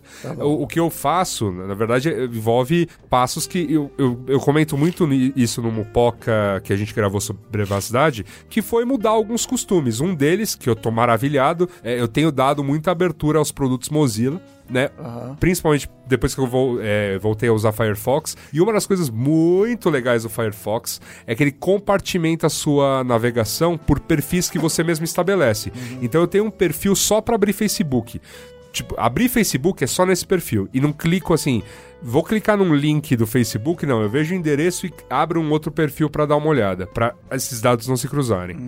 Então eu tenho um perfil aberto para o e-mail de trabalho, um perfil aberto para o e-mail pessoal, um perfil aberto para as coisas da, da produtora e, e por aí vai. Então são, são alguns perfis com os quais eu uso. Essa lógica de perfis é mais ou menos o que faz um os sistemas operacionais mais seguros. Ele cria perfis de máquinas virtuais para isolar totalmente a sua navegação daquele perfil, né? Então, se sei lá, se você for invadido, se você Não, e um programa não fala com o outro na Isso. memória, né? Exato, exato. As coisas estão compartimentadas. Não é exatamente essa lógica, porque ainda não dá pra fazer isso com Mac, Windows, né? Que é- são as, as Ah, não, o plataformas. Mac é baseado em. em Mas Unix, você ainda não pra compartimenta. É, mas você ainda não compartimenta desta exata maneira. Agora, não de uma maneira tão prática quanto é no caso do Cubes OS, que é o, o Linux que faz isso. Que é o... É. Agora, ag- agora no caso do no caso do Firefox, mais ou menos eles estabeleceram essa lógica para navegação. Ah, Então eu acho maravilhoso, eu consigo compartimentar bem a minha vida digital de maneira separada. O que eu navego trabalhando lá 9 a 6 é uma coisa, o que eu navego no meu, ah, por enquanto, e-mail pessoal no Google é outra, o que eu navego em outras contas está separado, já as coisas já não estão mais conversando, né? Dá um trabalho, mas, cara, eu fiquei 15 anos, né? O Gmail, né? 15 anos este ano. Ah, é, olha aí. É 2004, né? Gmail, Ah, sim. É. Então, 15 anos dando ali, alimentando o Google, usando esse e-mail como e-mail né, principal de qualquer conta que se abriu na internet desde então. Uhum. Então, obviamente, vai dar algum trabalho para se desligando aos poucos disso tudo. Mas estamos no caminho, eu acho que ó, tem sido um, um caminho bem interessante e a gente promete novamente postar algumas coisas a respeito aí, né? Eu, o Thales, que tá me ajudando muito nisso, a gente tá fazendo uma espécie de Mopocloud aí pra, Mupocai. pra hospedar as coisas. Tá chegando o meu sonho, que é o Mupocoin. Quase rolou. Tá, tá pintando. É. Mas tá, a gente, tá, a gente tem, tem encontrado coisas muito legais. Inclusive, já a gente tá afim de ver uma aí que substitui o uso do aplicativo, mas ainda nos permitiria estar conectados com o WhatsApp. Tipo, essa é a promessa e eu ainda pago pra ver. Ó, muito bem. Um dos elogios, ou não sei se é elogio, feedback, que eu mais recebo no meu podcast é não conheci esse seu lado sério, só conheci seu lado zoeiro. Caramba, podcast." você então ouviu, ouviu pouco Braincast, né? Ouviu pouco Braincast. Ouviu pouco. Braincast, porque... Porque... É, Sim, essa é. enciclopédia aí. Seu né? passo é, Eu exato. eu Seu lado zoeiro. Olha, eu tenho dois. Qual é a boa? Você tá querendo largar o Google ou eu vou indicar coisas do Google? Boa. Não, mas Eu- eu indico, ó, mas ó, justiça já feita. Acabei de indicar Data coisa aí. bons produtos Google, Google, Plus aí. que morreu hoje, aliás. Hoje, nesse aí. dia da gravação desse Braincast, dia 2 de abril. O Plus. É, morreu oficialmente. Eu era verificado no Google Olha aí, cara. olha aí, tá vendo? A única rede É, social onde eu sou verificado. Eu já usei, eu já, indiquei- já usei Ah, vários é, aplicativos de, de tarefas, né? De fazer to-do lists. E acabei caindo, finalmente, nunca tinha usado no Google Tarefas, né? Porque por uma Mas coisa ele, muito. ele faz as tarefas pra você? Não faz, não faz. ver esse aplicativo. Mas por que, que eu uso o Google Tarefas? Porque ele tem uma coisa muito simples que os outros aplicativos não têm. Ah, vem. Quando eu abro o Gmail, ele já está lá, aqui na minha barra Ah, lateral, bom. com as minhas tarefas. Que é uma coisa que eu tinha que. Eu anotava as tarefas, mas eu tinha que lembrar de abrir o aplicativo de tarefas. Entendi. Ah, que difícil. Isso. Uau. Como ele já está no Gmail na barrinha lateral, quando eu abro o e-mail, automaticamente, que é uma coisa que eu já Você faço fala, todo dia, esqueci de fazer. ele já está ali. Eu Então, tô, eu tô usando uma coisa que é da Mozilla, né? Que chama Notes. Não é um nome muito criativo, mas... É, o Google Tarefas também. Não, Não é nada criativo. Não, mas ele, ele, ele substitui mais o Keep, é que você pode usar pra fazer listas de tudo, ah, por sim, exemplo. o Keep é de notas, né? É, o Keep é de notas. Então é pra isso mesmo, é pra gerar notas. É só que você associa ela a uma, uma conta Mozilla e essa merda é encriptada É. lindamente. Ah, eu vou e falar ainda- sobre Mozilla ainda antes, dá pra- até quando eu terminar esse Sabe meu qual eu uso o aplicativo Ah. de tarefas? Um caderninho que eu ganhei de brinde, um papel ali do lado. Ah, essa, mas é, cara. Sabe por quê? Porque é eu tenho bom, o é prazer de rabiscar a tarefa. Acaba essa merda, fiz! Ah, É. chupa! Eu Isso. tinha- na, na época Ainda do... é isso, isso que você fala Eu mesmo. faço o quadradinho, eu faço tique, mas depois eu rabisco, Rabisco tudo. toda. E o eu- tique eu vai. gostava, eu gostava muito de colar post-its no monitor. É, isso também é uma boa pra lembrar. Porque E aí é, você sai acabou. Eu descolando. de- eu só quer de- descolando. eu preciso de uma coisa me cobrando realmente. Por isso que esse do Gmail tem funcionado. E E eu, Esse aplicativo pode cobrar se chama Juliana Valau. É, tá, funciona também. E outra coisa que eu gosto desse Google Tarefas é porque você pode adicionar e-mails como tarefas. Porque eu sempre falei assim Ah, do isso é legal. Eu sempre usei o negócio de lembrar o e-mail, né? Adiar, lembrar depois, mas acaba virando uma bagunça e eu não acabo não usando. O maior erro que você pode fazer, tanto no gerenciamento de tarefas quanto no de e-mail, é o que a galera chama de usar a sua inbox como uma lista de tarefas. Aham. Ah, é cagado, então Que gostei é, disso aí. que é como o quê? Não, isso. Coisas que eu tenho Ah, que fazer. tem O que fazer, primeiro e-mail da isso, lista, o isso, segundo e-mail é, da lista, é. é, tudo coisas que Então ele que deixa fazer. você. É só você. Ou você arrasta, né, no próprio tela do Gmail, ou no aplicativo tem adicionar como tarefas, e aí ele fica lá na tarefa. Então você sabe, tipo, aquilo ali é uma coisa importante pra fazer. Então eu tenho Eu nunca vou gostado. perdoar a morte do inbox. Mas eu tenho, tô usando o inbox ainda no iOS, eles ainda não mataram. Ah, mas vão matar, cara. é, não vão. já- É, pô. eles estão. O, que eu tô- o que eu vejo que eles estão fazendo é estão incorporando Sim. funções do inbox no Gmail pra realmente pagar o aplicativo, mas eu continuo Estão insistindo me desapegando o bichinho. e tô usando. É, mas uh, o aplicativo de Gmail acho que já faz quase tudo, né? É. Já, já faz quase não tudo. quer ser Tem, não, não quer ser não. Não é tem, tem uma coisa que eu não gosto, que, por que, que eles não botam no Gmail que no inbox tem, que é botar o previewzinho da imagem, né? Como eu, eu uso bastante pra trabalho, pra receber release, às vezes aquele previewzinho da imagem me chama atenção de algo que eu preciso dar, dar Fica atenção. dica aí pros assessores de É. imprensa.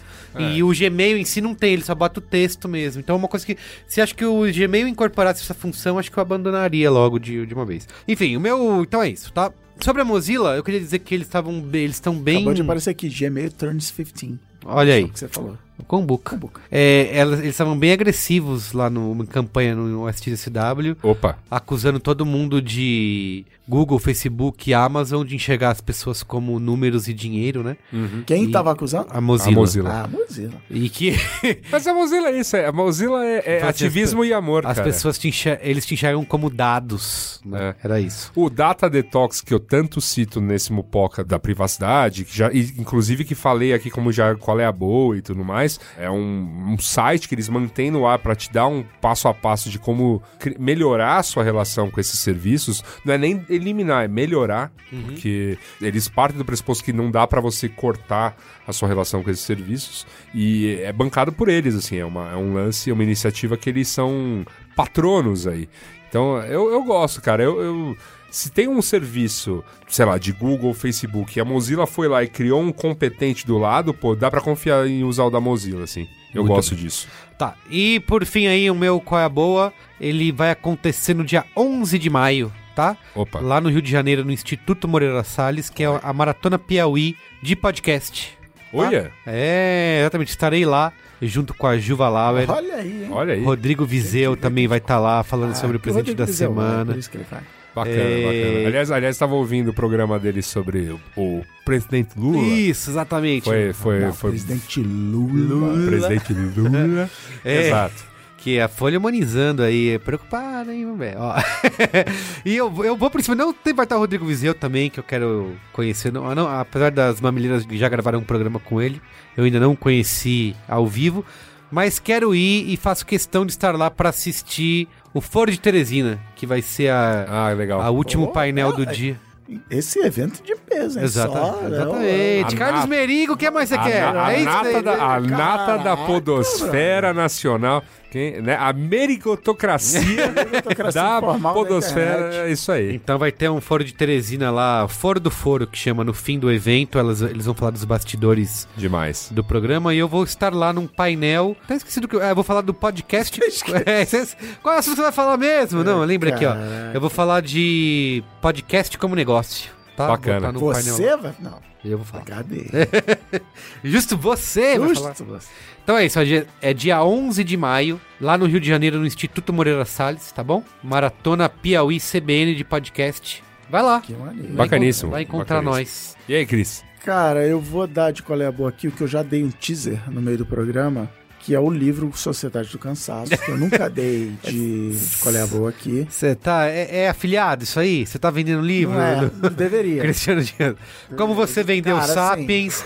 Como você vendeu a livraria lá? Agora as editoras No Mr. têm canal Penumbra. direto pra falar comigo, que anunciar. Eu sei, eu já recebi várias fotos no Instagram e no Twitter da galera segurando a sua cópia desse livro na mão, Olha mostrando aí. que, que compraram. Tá vendo? A editora me deu todos os outros livros do, do autor de graça. Beleza. Já, já é um começo. Demonstrou uma boa vontade. Mas, editoras, eu movo ponteiro. O nome do autor é complicado, porque ele é coreano naturalizado alemão, Byung-Chul Han. Então procura Sociedade do Cansaço, Da hora. Que vai ser mais fácil. vai ser mais fácil. E assim, uma coisa que eu falei no, no programa, fiz a denúncia. Não é Sapiens, não é entretenimento, não é pop science. Ele é um livro, ele é um livro escrito por um acadêmico, não que o Yuvão da Massa não seja, mas assim, Mas o Yovo é pop mesmo. o Yuvão é pop. Esse não é pop. O primeiro capítulo é cheio de name dropping, Foucault, Nietzsche, a porra toda. Porque ele estabelece, aí o Startup da Real me ensinou, que ele tem que estabelecer, ele sobe no ombro dos gigantes, ele fala, ó, é daqui que eu venho. Essa pensadora alemã falou isso, esse cara falou aquilo, o filósofo grego lá dessa... Ele estabelece, então, é uma montanha que precisa ser escalada o primeiro capítulo. Por outro lado, não pule, porque ele, ele estabelece, mas depois é um daqueles livros que tá todo marcado de amarelinho no meu Kindle lá. Eu escrevi S-O-C-I no meu Kindle, no meu aplicativo da plau. Amazon. É os três primeiros resultados. Sociedade do Cansaço, Sociedade do Cansaço em livros, Sociedade do Cansaço em loja Kindle. É ou isso. seja, Ah, de... ou é com buca ou você realmente opa, tá... Opa, esse... Não, então, esse, livro, esse livro é bom, esse Lerei, livro... lerei. Um monte de gente me falou desse livro antes, de- antes da gente gravar. Caraca, ele tem vários. Sociedade da Transparência, é isso? isso aí, isso aí. Agonia do Eros. Esses eu ainda não caralho. posso comentar que eu ainda não li. Mas, cara, é, é isso, é de como a gente se coloca nessa situação desgraçante de high stakes, de acredite nos seus sonhos e tal. E o que o Caju falou aqui de se não der certo a culpa é sua. Eu achei o, o livro curto, mas depois eu fui ver o número de páginas, ele é, sei lá, 200 páginas. Mas assim, é um livro que vários momentos explodidores de cabeça, daquele pra anotar e ficar referenciando depois. Muito bacana, hein? Outro colher boa que eu tenho é meio que um colher boa dobradinho. Acho que alguém já deu a primeira parte desse colher boa aqui, que é o podcast Homecoming, Ah, da Gimlet Media, que é um o- podcast de ficção Alguns falaram que é melhor que a série, né? que virou uma série da Amazon, da Prime Video, que é o nome que nós chamamos de Amazon Prime aqui, mas é Prime Video, com a Julia Roberts e grande elenco. Eu vou ser aquele momento cuzão aqui de falar que o podcast é melhor do que a série. Isso normalmente acontece, a gente gosta mais da coisa que a gente consumiu primeiro, pode ser. Você mas consumiu primeiro, o podcast, podcast primeiro. primeiro, ano passado. Mas assim, para dois motivos que eu gosto mais do podcast. O primeiro é, a série foi pensada como um podcast. Então, por exemplo, ela se vale muito de agora um recado numa secretária eletrônica, agora uma gravação de uma consulta. Então ele não é 100% assim, mas ele brinca com esses formatos Ele de vai áudios, de coisas- tocando os áudios. é, né? então, por exemplo, se você vê a série, o chefe da personagem principal passa boa parte da série falando com ela pelo telefone, o ponto de Ah, contato Sim, é mesmo. é pelo telefone, É então mesmo. ele usa isso, tô no aeroporto Eles aqui, pouco não sei se encontram, eles, nem, eles só se É. encontram depois. Mas... Isso.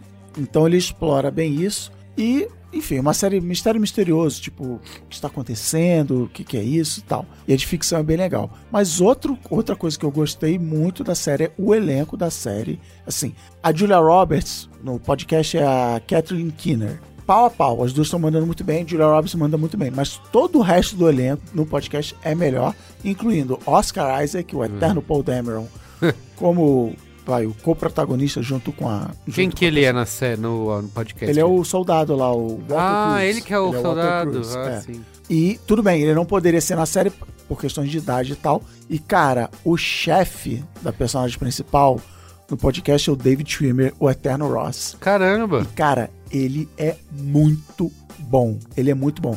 O rapazinho lá, esqueci o nome dele na, na televisão. Eu gosto dele. Que faz o chefe dela. Como É o que Canavale lá, É, não sei o, que Canavale, né?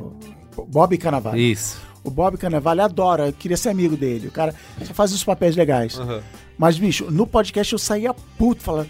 Esse chefe tem que ser usado em palestra de assédio moral. Esse cara é um ridículo, não sei o quê. Às vezes eu acho que o Bob Carnevale tá falando as mesmas palavras, tá lendo do mesmo roteiro que o David Timmer leu.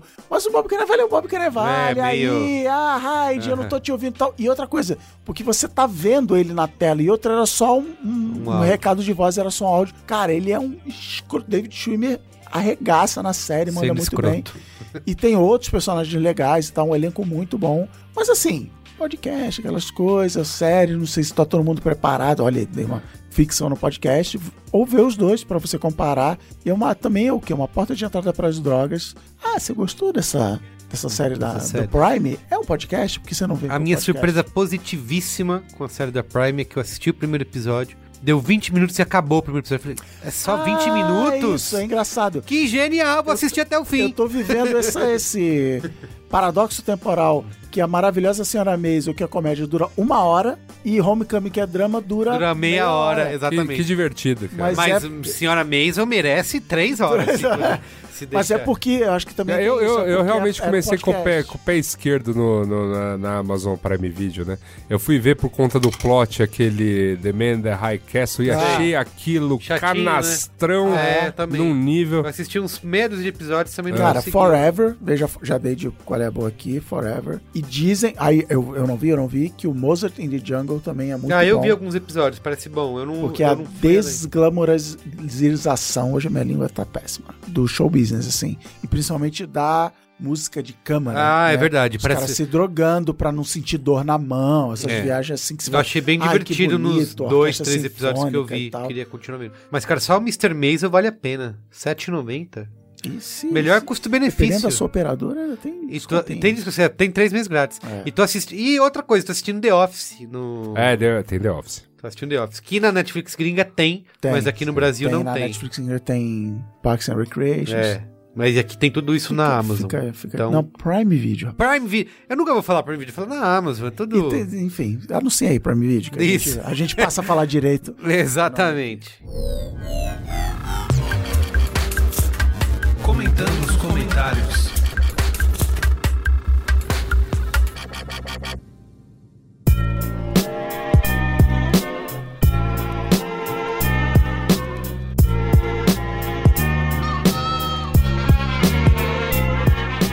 Momento Faustão. Hein, Luiz Assuda, você que tá há tanto tempo aí. Eu não tenho momento Faustão. é, Não, eu Luiz. tenho, eu tenho, pra, eu tenho por todos vocês. Ah, por então, quê? por Porque favor. eu passo por esse sabático, por esse sabático que foi um momento aí, né, de coisas bonitas, mas também de muita desgraceira nessa vida, de, desde que vos fala. Mas eu tenho que aqui enaltecer e assim agradecer o carinho desse monte de ouvinte que vai encontrando aí na rua, porque Cris Dias inventa isso e não sai de casa, as pessoas recorrem a quem? Enfim. E aí, né, esses ouvintes que vão dando esse, esse calor humano, assim, do tipo, por que que você está afastado do Braincast? Cadê o Mupoca? Peraí, já valeu, já se pagou. Então, né?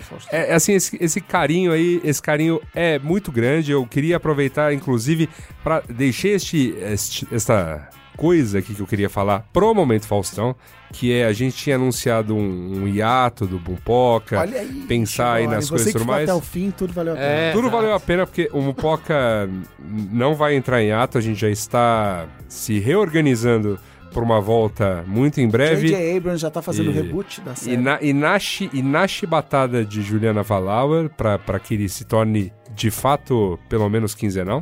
Olha aí. E a gente também, no, no meio do, do caminho, a gente começou a brainstormar um novo projeto, então, Pera, pera, pera, pera, pera. Brainstormar. brainstormar. Caramba, anota aí pra Copa de Buzzwords, Me hein? admira você, Tá. Luiz. Tá classificada, pré-classificada cara, já aí. eu, eu uso, eu uso o verbo que dá nome ao site e vocês aí reclamam aqui de mim. Agora é B9. Ah, B9 tá bom. Stormar. que ninguém lembra. ninguém, ninguém lembra de onde veio o B, né? Poxa vida. Enfim, é, a gente estava ali num toró de parpite, Boa. pensando aí num projeto que sucederia, né, este fim aí, ou este ato do Mopoca. Então, é é legal que a gente vai conseguir manejá-lo. Então, além do, do Mopoca não acabar, vai ter um novo podcast aí, o seu podcast favorito das seis, né? Para você assistir aí, para você ouvir com toda emoção, com todo a carinho. Sua novelinha. A sua novelinha. Enfim. Então deixei esse momento e agora sim, partindo para um grande abraço. A lista é longa, mas vou tentar ser muito sucinto aqui.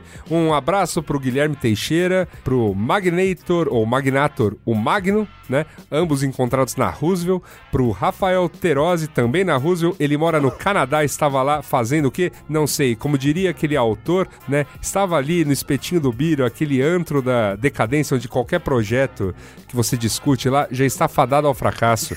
E eu só li tudo aquilo e falei, é verdade. é verdade, mas o pessoal lá me chama pelo nome. Enfim, um beijo aqui também para André Menezes, também encontrei na Roosevelt. Lincoln Patrick, ele de novo lá na Tóquio, né? Pra variar, sem pedir no momento Faustão. Eu demorei. do momento Faustão Caprichado. É, demorei pra vir aqui, mas tá aqui seu momento Faustão, Lincoln. William Amorim também lá na Tóquio. O Gabriel Ribeiro, encontrado na Trekkers, né? Um rolê ali no centro. A Aline Vieira, encontrado no Okuyama, um karaokê pra lá de suspeito na liberdade. João Alfredo na nossa casa, né? O menino tava baladeiro no final do ano, né?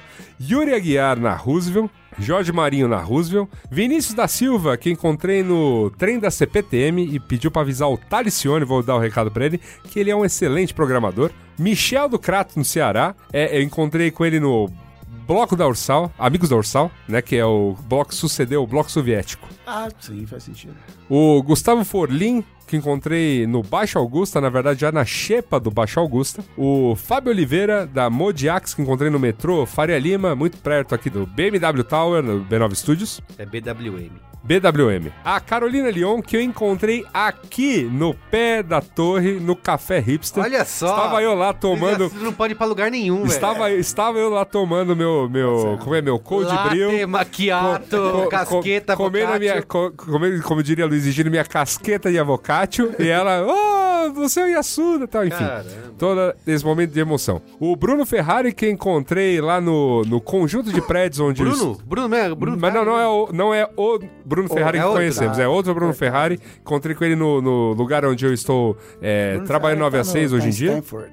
O Éder Costa na Roosevelt e o Edgar Insfran na Roosevelt. Um abraço, um beijo a todos Isso vocês. sim. Muito obrigado pelo carinho, por, por me trazer de volta aos microfones, porque eu confesso, em janeiro cheguei a pensar em desistir disso tudo. Eita, aí. Mas- Janeiro tem disso, né? É, janeiro tem disso, janeiro faz tem a disso. gente. Mas é isso aí. Mas abril já mudou completamente. Já, tá, passou, tiveram que passar esses meses, né? Mas Isso. é isso Ó, aí. antes de encerrar, eu quero Não, ler aqui. eu- eu- E o meu momento Faustão? Ah, você vai ter também, você falou que você não Porra, tinha. cara, que isso? Tá bom. Não, tá me um, sentindo dois, mal tem agora, porque eu não tive um momento Três Faustão. momentos Faustão.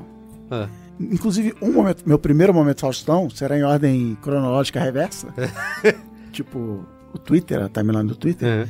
Antes de vir pra cá, fui no aniversário de um amigo meu, no Geeks Bar, que fica ali na rua Oscar Freire. Você tem outros amigos que não, não somos nós. É, exatamente. Vocês não foram pro bar, eu, fui, eu vou pra quem me chamou pra ir no bar. E aí cheguei no balcão, pedi uma cerveja. Olha o nome dessa. O Geeks Bar é um bar, como o nome diz, com temática nerd, tem joguinhos de tabuleiros, tem decoração descolada e tem a cerveja com o melhor nome, você vai concordar comigo. Ela se chama Red Ale Redemption 2. Perfeito. Já quero muito É a melhor cerveja, a melhor Red. Ale que existe no mercado. Ai, que inveja. Queria, eu- queria criar uma cerveja só pra dar esse nome. Isso, já era, já fizeram isso. E aí eu, pá, qual é a cerveja? Essa aqui, ah, deixa eu dar uma provinha, escolhi, beleza, me deu uma dessa. E é dois, lembrando disso, né? É o Red, porque é a segunda receita que eles fizeram de Red Ale, então é o Red Ale Redemption 2. melhor, que é muito melhor. Assim como o O jogo. inimigo agora é outro. O inimigo. e aí eu pedi, falei, então tá, vê lá e já traz a maquininha pra eu pagar. E o cara falou, tá bom, mas eu quero o Momento Faustão. Então ele já Olha mandou o Momento Faustão. O Pedro Pontes. Pô, aí seria melhor se ele falasse, não precisa pagar Não precisa- e eu quero muito Faustão. Aí sim. Olha aí, Pedro, não Aí- sou eu que tô falando. Aí seria realmente perfeito, mas não vai pagar e quer muito Faustão? Não, É o contrário, É, meu amigo. Famoso, famoso garçom, tira essa conta da mesa e põe um sorriso no rosto. é isso, cara? Acho que a cotação do Momento Faustão não, Não tá tão alta tão assim. alta assim.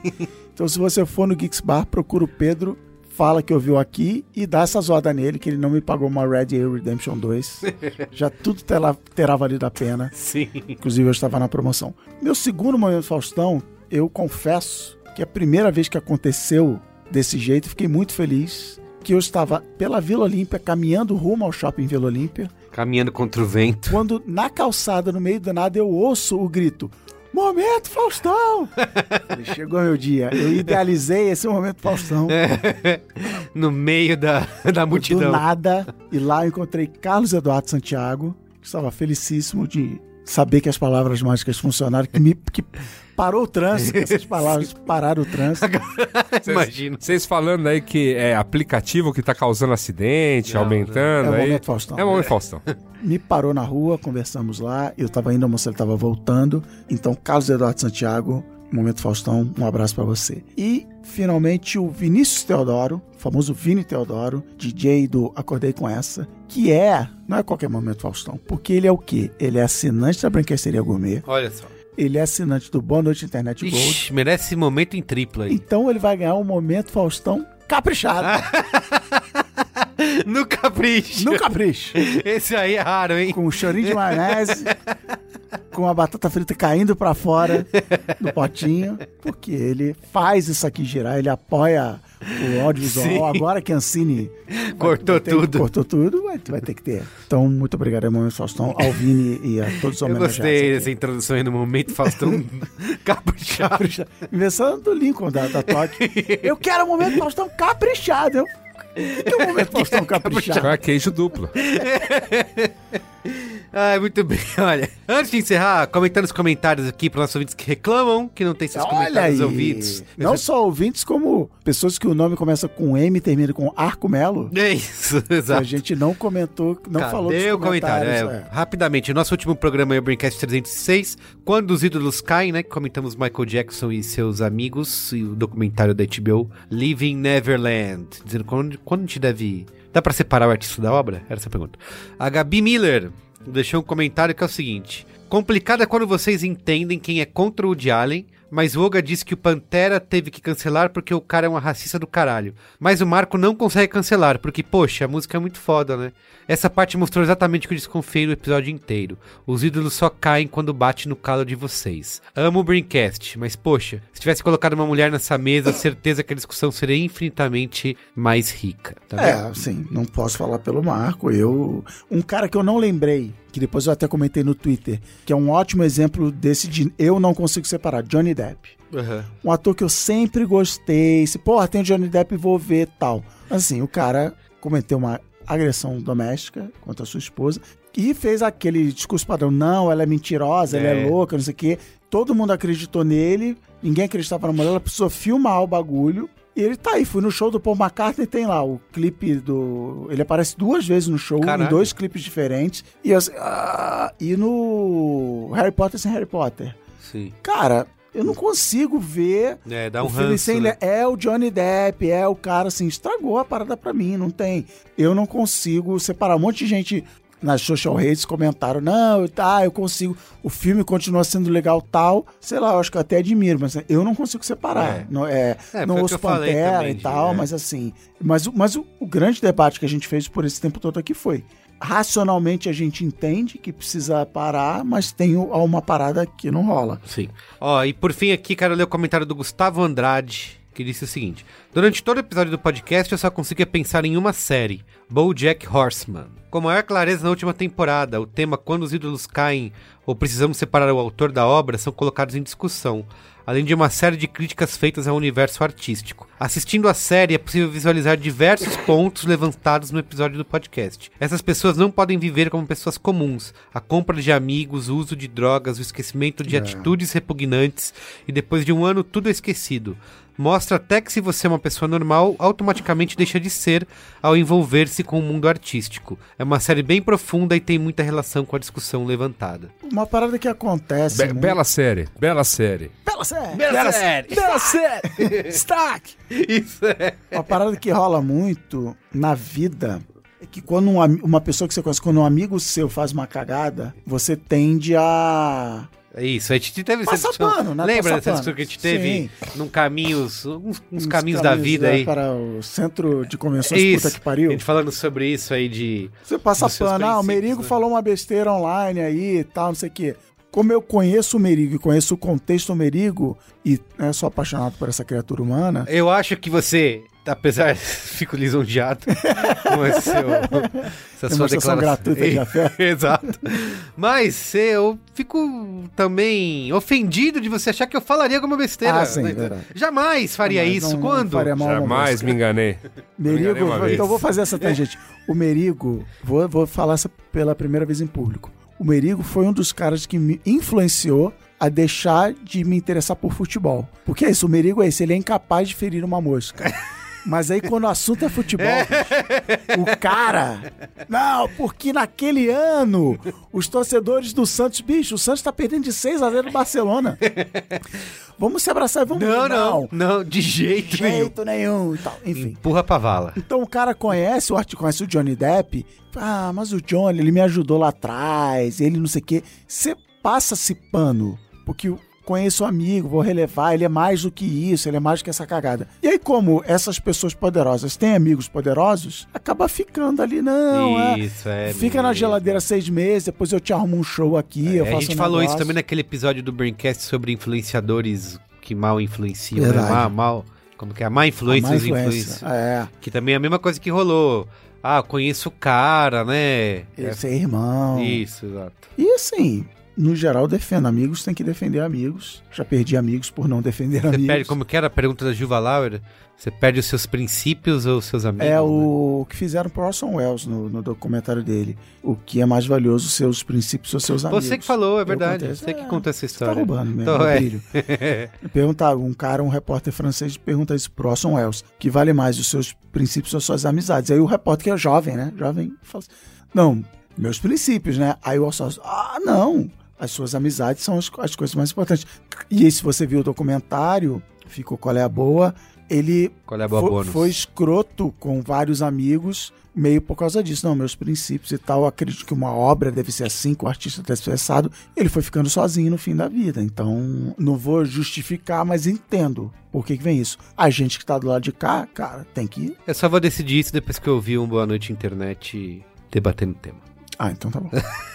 Semana que vem, não. Tá, tá bom, é isso, gente. É isso. Obrigado, hein? Você que quer Valeu. entrar em contato aí, ó, mandar e-mails, braincast.b9.com.br, tá? Ou continua gritando na rua. Isso. Pode Muito obrigado pelos comentários aí.